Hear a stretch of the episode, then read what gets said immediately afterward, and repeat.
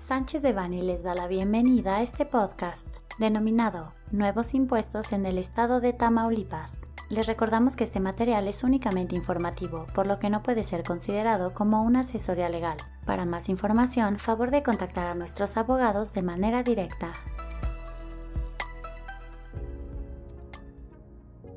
1. Impuesto ecológico. En los últimos años, el cambio climático cada vez tiene mayor impacto y relevancia en la definición y aplicación de políticas públicas, y por ello se ha replicado rápidamente en los últimos años que los gobiernos estatales incluyan impuestos ecológicos sobre las actividades que impacten el medio ambiente dentro de su territorio, lo anterior como parte de las acciones de mitigación y adaptación a los efectos adversos del cambio climático. En este sentido y con fundamento en el seguimiento y en cumplimiento al máximo acuerdo internacional en materia de protección al medio ambiente, en 11 entidades federativas se han aprobado e implementado por lo menos una regulación como mecanismo de fiscalización o recaudación en materia ambiental conocidos como impuestos ecológicos o impuestos verdes. Uniéndose a la ola de los impuestos verdes, el 29 de julio de 2020, el gobierno del estado de Tamaulipas incluyó en la ley de Hacienda para el estado de Tamaulipas un nuevo impuesto por la emisión de compuestos y gases de efecto invernadero a la atmósfera,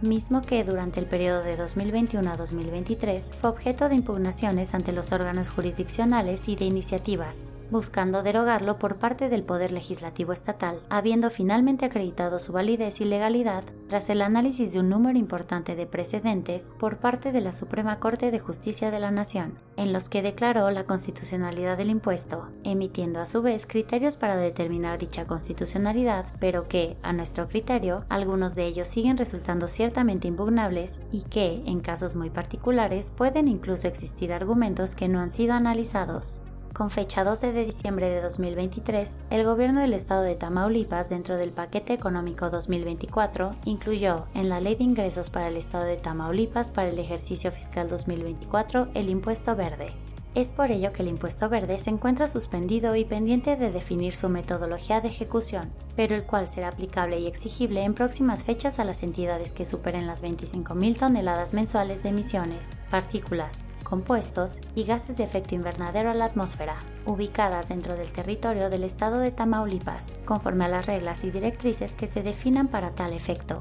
el pago que realizarán un aproximado de 36 empresas de la entidad se determinará aplicando la cuota fija de 8.5 veces el valor diario de la UMA por cada tonelada de compuestos y gases emitidos a la atmósfera, buscando destinarlos a los programas de adaptación al cambio climático, la contaminación y el equilibrio ecológico. Es importante notar que la cuota fija es significativamente más alta que la que se ha pactado en otras entidades federativas e incluso de la analizada por la Suprema Corte de Justicia de la Nación. No obstante, y considerando que hasta el momento dicho impuesto no es exigible, consideramos importante comenzar a establecer estrategias legales en materia fiscal y ambiental que permitan a las empresas prepararse legal y técnicamente para dar cumplimiento a dicha obligación, así como, de ser el caso, explorar los medios de defensa que podrían interponerse con la entrada en vigor de la regulación. En Sánchez de Bani contamos con un equipo sumamente experimentado en la materia y con gusto podemos dar mayor información sobre el presente y atender a sus dudas particulares para garantizar una adecuada internalización de costos e incentivos para transitar en esta nueva obligación legal.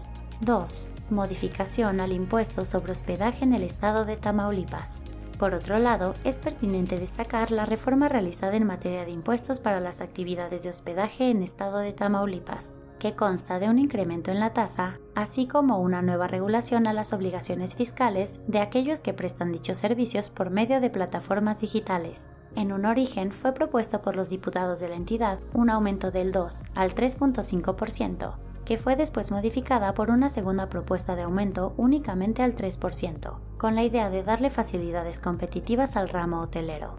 Finalmente, se publicó en la fecha anteriormente referida, en el periodo oficial del Estado de Tamaulipas, la reforma a la ley hacendaria que determina una tasa del 3% para todos aquellos que realicen actividades en dicha industria, según los supuestos delimitados en la misma ley. Es importante considerar que el impuesto por concepto de hospedaje normalmente no es pagado por el empresario o representante de la persona moral que imparte el servicio, sino que es trasladado al consumidor que hace uso del mismo, y la ley establece la posibilidad de deducir dicho gasto por las empresas. 3. Impuesto a las tarifas efectivamente cobradas por las empresas de redes de transporte.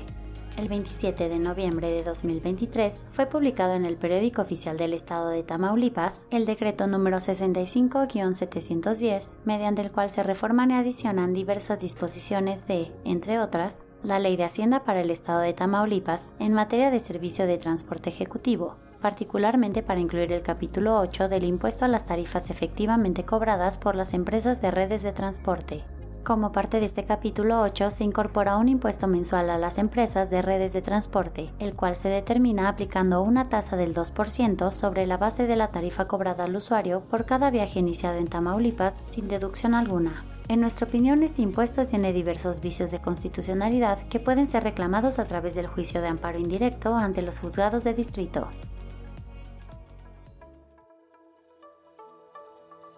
Este contenido fue preparado por Georgina Gutiérrez Barbosa, Ricardo León Santa Cruz, Pedro Miranda Sadurní, José Enrique Cruz Lozano, Emilio García Vargas, Ana Lucía Pérez Sepúlveda y Kirstin Fritsch Villaseñor, miembros del Grupo de Práctica de Ambiental y Fiscal. Para cualquier duda o comentario sobre este material, contáctenos directamente o visite nuestra página www.sanchezdevani.com.